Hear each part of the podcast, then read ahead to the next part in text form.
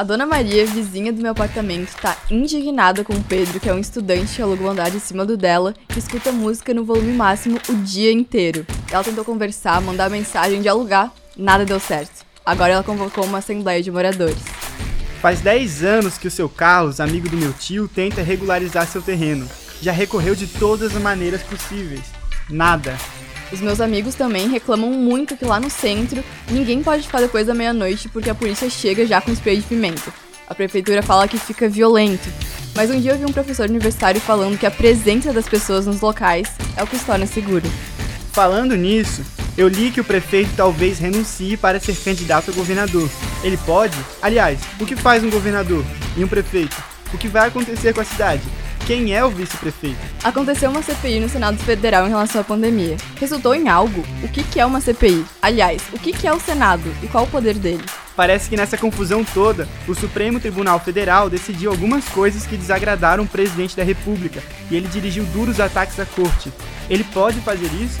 Que tipos de ataques são esses? A Organização Mundial da Saúde garantiu que alguns países desenvolvidos doem doses da vacina às regiões mais pobres do planeta. Aliás, os Estados Unidos adquiriram uma quantia de doses muito maior do que todas as outras nações subdesenvolvidas. E o primeiro-ministro inglês, Boris Johnson, pode cair por descumprir normas de isolamento durante a pandemia. E daí? E daí que tudo isso é política. Conflitos no seu prédio na fronteira da Ucrânia podem determinar o que vai acontecer com a sua vida. Política pertence a todos nós. O que eu vou falar agora pode ser um pouco clichê, eu sei, mas o grande filósofo Aristóteles, no livro A Política, já dizia: o homem é um animal político. E nós vamos te ajudar a entender como o xadrez político interfere no seu dia a dia através de entrevistas com experts, referências artísticas e acadêmicas e com as principais notícias da semana. Eu sou Calil de Oliveira. E eu sou Júlia de Vozan. E esse é o Semanário Político, um local que também é seu. Juntos vamos descobrir que política é importante e pode ser uma parte muito divertida e interessante dos nossos dias. Neste primeiro programa, vamos conversar com João Pedro Fernandes. Ele é bacharel e mestrando em Relações Internacionais pela Universidade Federal de Santa Catarina. Ele vai nos ajudar a entender o conceito de política. Bom dia, João. Bom dia, Júlia. Bom dia, Calil. Obrigado pelo convite. Imagina. Bom dia, João. Eu já quero começar te perguntando: é vergonha não entender política? Não, Calil, não é vergonha entender, não entender de política, porque na verdade, é, como vocês falaram muito bem na abertura, a política envolve todo, todos os aspectos da nossa vida. Desde o momento que a gente. Tudo que a gente escolhe comer, quem a gente escolhe votar, o que a gente escolhe acreditar ou não, que a gente escolhe fazer com os nossos amigos, com a nossa família, onde a gente escolhe se engajar na nossa escola, na nossa comunidade, no nosso trabalho. É, algum tempo atrás, acho que faz alguns meses, não faz nenhum ano, a Anitta, a cantora, ela fez algumas lives com a advogada, professora universitária Gabriela Prioli, e era basicamente uma aula. A Gabriela Prioli se encontrava, sentava ali com a Anitta, fazia uma live no Instagram, e a Gabriela Prioli dava uma aula de política pra Anitta. E a Anitta ficava lá, entendia, fazia caras e bocas, perguntava, e teve muita reação nas redes sociais. É, o que isso pode significar? O que essa atitude da Anitta e da Gabriela Prioli significa para essa compreensão do que é política? Legal, Kalil. Exatamente, né? A Anitta, por exemplo, a gente sabe que ela é uma das uh, maiores artistas do Brasil. Ela, todo mundo conhece ela. A avó, a mãe, o filho, se bobear até os bebês que sabem as danças, acabam dançando as músicas dela. E a Anitta, por ter esse grande alcance, acabava sendo muito cobrada, né? Pra comentar diversos acontecimentos políticos no Brasil. Porque a gente tem vivido, né, momentos é, muito tensos nos últimos anos, com muitos acontecimentos que às vezes todo mundo quer opinar e nem não necessariamente entende o que aquilo quer dizer, qual qual que vai ser esse efeito na vida das pessoas. A partir dessa cobrança, a Anitta falou nas redes sociais dela, pessoal, eu não posso comentar sobre o que eu não sei, o que eu não sei. Então eu vou ir atrás de quem sabe. E aí ela convidou, né, a Gabriela Priori, que é uma ela é professora de direito, se eu não me engano. E a Anitta foi, passou por muitas piadas em relação a isso, né? Muitas pessoas fizeram chacota até, porque ela perguntava com todas com toda sinceridade que ela não sabia a diferença de um deputado para um vereador, que ela não sabia a diferença, o que são os três poderes, né? O legislativo legislativo, executivo e judiciário. A parte triste é, desse acontecimento, de tudo isso, foi justamente as piadas que acabaram fazendo, porque a Anitta queria se informar para poder dar uma opinião embasada. E, na verdade, a parte boa é que as lives que ela tava promovendo estavam sendo vistas por milhares de pessoas uh, que talvez tivessem as mesmas dúvidas que a Anitta e tinham vergonha de perguntar, ou não sabiam onde pesquisar, ou realmente se sentiam parecido com a Anitta. Eu sei que tem alguma coisa errada, eu sei que tem muita coisa acontecendo, mas o quê? O, o, o, que eu posso fazer, né? Todo esse entendimento de é, o seu papel, como a gente falou no começo, né? Por mais que a gente entenda que as relações, as relações são políticas, que a gente vê na TV, a gente ouve falar, muitas vezes briga ali no almoço com as pessoas que pensam diferente da gente, mas muitas vezes sem ter é, esse, essa aproximação, esse entendimento, porque a gente não tem uma cultura de educação política, né? Sim, é realmente muito importante. Eu tenho vários amigos, inclusive, que com a Anitta se inspiraram a, a buscar sobre política, porque ele, é, foi exatamente isso que tu falou. Tipo, eles sabiam que, que tava acontecendo alguma coisa, se, seja certo ou errado, mas não sabiam como se impor, sabe? Se realmente dar uma opinião sobre o assunto. E tá, se for uma pessoa, ela te escutou agora e pensou, tipo, sim, eu quero aprender política. Por onde que ela começa? É, essa pergunta é muito, muito importante e existem vários caminhos, assim. Eu acho que o o mais clássico, o mais importante já para nossa geração, né? O pessoal não tá nos vendo aqui, mas nós três somos jovens. A gente tem uma facilidade, a gente tem uma é, tranquilidade de usar as redes, de usar a internet. A internet tá aí com tanto conteúdo positivo, mas também com muito conteúdo negativo. Então, o primeiro passo, a primeira dica que eu, que eu daria é, quem sabe, escolher um tema que você mais se interessa. Por exemplo, eu me interesso pelo, por meio ambiente. Tenho uma preocupação com as mudanças climáticas, com o que aconteceu na Lagoa da Conceição, com o que aconteceu em Canas Vieiras, e eu quero entender mais sobre isso.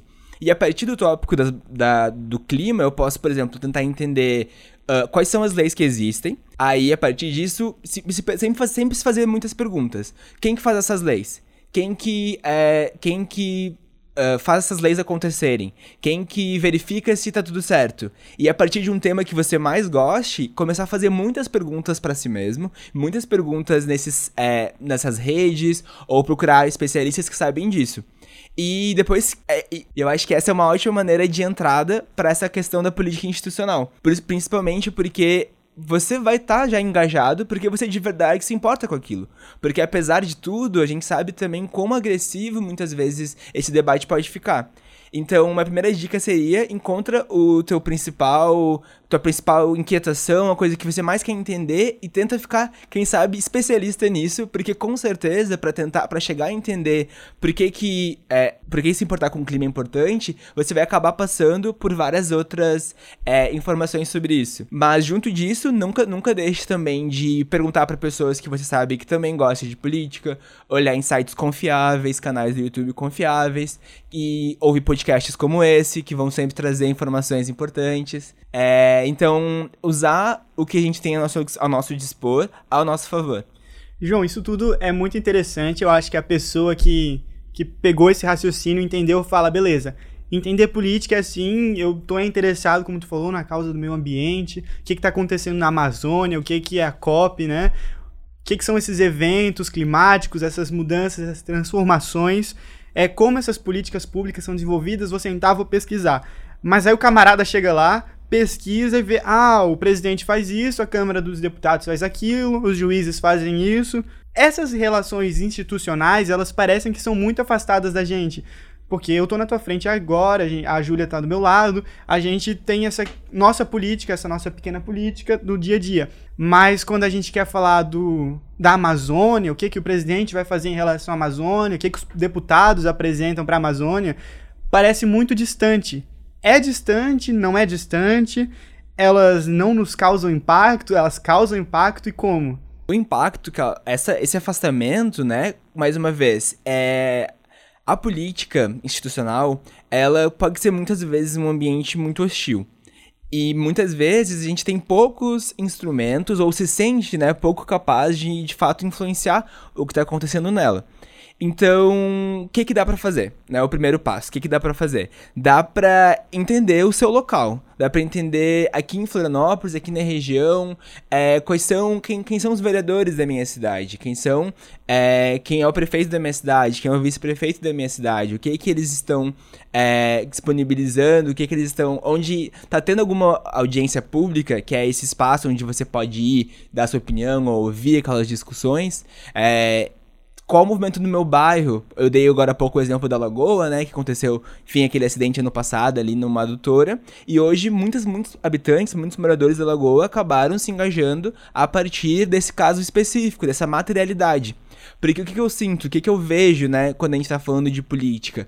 Que, como você bem falou, Kalil, porque a gente acredita que é algo muito longe, parece algo imaterial, algo que só existe nas nossas ideias, nas nossas discussões. Mas quando a gente se envolve de verdade, bota ali o pé no chão, a gente entende a materialidade da política. A gente entende como a nossa consciência, a nossa ação influencia também. João, tu traz esse recorte, daí vem uma palavra, vem um termo que tem tudo a ver com esse nosso tema, com a política, com o que a política vive em sociedade, e essa palavra é cidadania. Eu queria te fazer uma pergunta sobre cidadania, mas cidadania com liberdade, liberdade individual e coletiva. Por exemplo, nesses últimos dias, meses, agora com a pandemia, existem diversos debates em relação à, à vacina obrigatória, por exemplo. É, onde que isso entra? A gente pode politizar isso? A gente pode politizar a vacina? Isso é também cidadania? Eu quero, antes de tu começar a responder, eu quero pensar, enquanto a Júlia perguntava, veio na minha cabeça. Pode explicar também o que é politização e a politização, ela necessariamente é algo negativo? Eu ia começar exatamente com isso, Calil, porque quando a gente fala de politização, hoje, né, nesse momento tão difícil que a gente tá vivendo, já nos últimos anos, muitas vezes a gente fala, Calil, de politização como é, polarização muitas vezes a gente tem levado isso como sinônimo. Como falar que algo é político ou algo é ideológico é necessariamente ruim. Mas na verdade, como a gente já falou várias vezes no programa hoje, tudo, tudo que a gente escolhe fazer ou não fazer é político. Tudo que a gente decide é ideológico, no sentido não negativo que essa palavra tomou, mas no sentido que é, isso representa uma ideia de sociedade, isso representa o que a gente quer dizer. Então, politizar os assuntos não é necessariamente uma coisa ruim. O que eu quero dizer com isso, Kalil? Muitas vezes, quando a gente está falando, por exemplo, aqui em Floripa, sobre essas construções irregulares que têm acontecido em áreas de mangue, em áreas de preservação, as pessoas falam: ah, mas isso aqui é um parecer técnico. Como se esse parecer técnico também não fosse uma escolha política. Não, não né, essa conta de matemática tem um porquê. Aí juntando o que a Júlia perguntou ali da vacina, por exemplo, né? É, as, as pessoas têm falado sobre a sua própria liberdade de não se vacinar, mas quando a gente fala, mais uma vez, sobre cidadania, quando a gente fala sobre viver bem, quando a gente fala sobre é, estar juntos uns dos outros, a gente tem que entender que isso também significa fazer escolhas pelo bem maior. João, antes da gente se despedir de ti, tu tem alguma recomendação de leitura que tu acha essencial para os jovens lerem? Tem, tenho duas. Tem uma mais acadêmica e uma mais de literatura, vamos dizer assim. A mais acadêmica é um livro bem legal chamado Como as Democracias Morrem, de dois autores, dois professores de Harvard, que é o Steven Levitsky e o Daniel Ziblatt. Então, repetindo, Como as Democracias Morrem. E o outro é um livro de literatura que é bem clichê, bem famoso, mas que é muito legal, que é o 1984, do George Orwell. É, esse primeiro que eu falei, do como as democracias morrem, falam sobre o conceito de democracia, falam sobre o conceito, como que a gente chegou nesse modelo, né, baseado na história dos Estados Unidos, mas como que a gente chegou no modelo presidencialista, como que a gente chegou no modelo de deputados e senadores, porque muito do que a gente vive hoje é reflexo, né, dessas experiências internacionais que existiram antes da gente. E do 1984 é um romance, né? É uma, uma, literatura mesmo, que conta ali sobre um, um personagem que vive num país autoritário, mas que faz várias reflexões sobre a própria política, sobre a liberdade de expressão, que é bem importante. João, então eu te agradeço profundamente pela entrevista. É, tu tá terminando o mestrado, acho que é mês que vem. A gente deseja toda sorte do mundo para ti, sucesso e venha conversar conosco mais vezes. Sim, a gente se espera aqui porque foi muito bom. E bom fim de semana pra ti. Obrigado, Júlia. Obrigado, Calil. Vida longa podcast. Espero que sim. é isso, gente. Muito obrigada pela participação de vocês. É um prazer enorme pra gente estar aqui compartilhando um pouco dessa nossa paixão, que é a política. E o, e o jornalismo. E o jornalismo, é verdade. Então, o Semanário Político vai ficando por aqui. O roteiro e a apresentação foram feitas por mim, Júlia de Vazan, e pelo Calil de Oliveira. Muito obrigada por nos escutar. Obrigado e até semana que vem.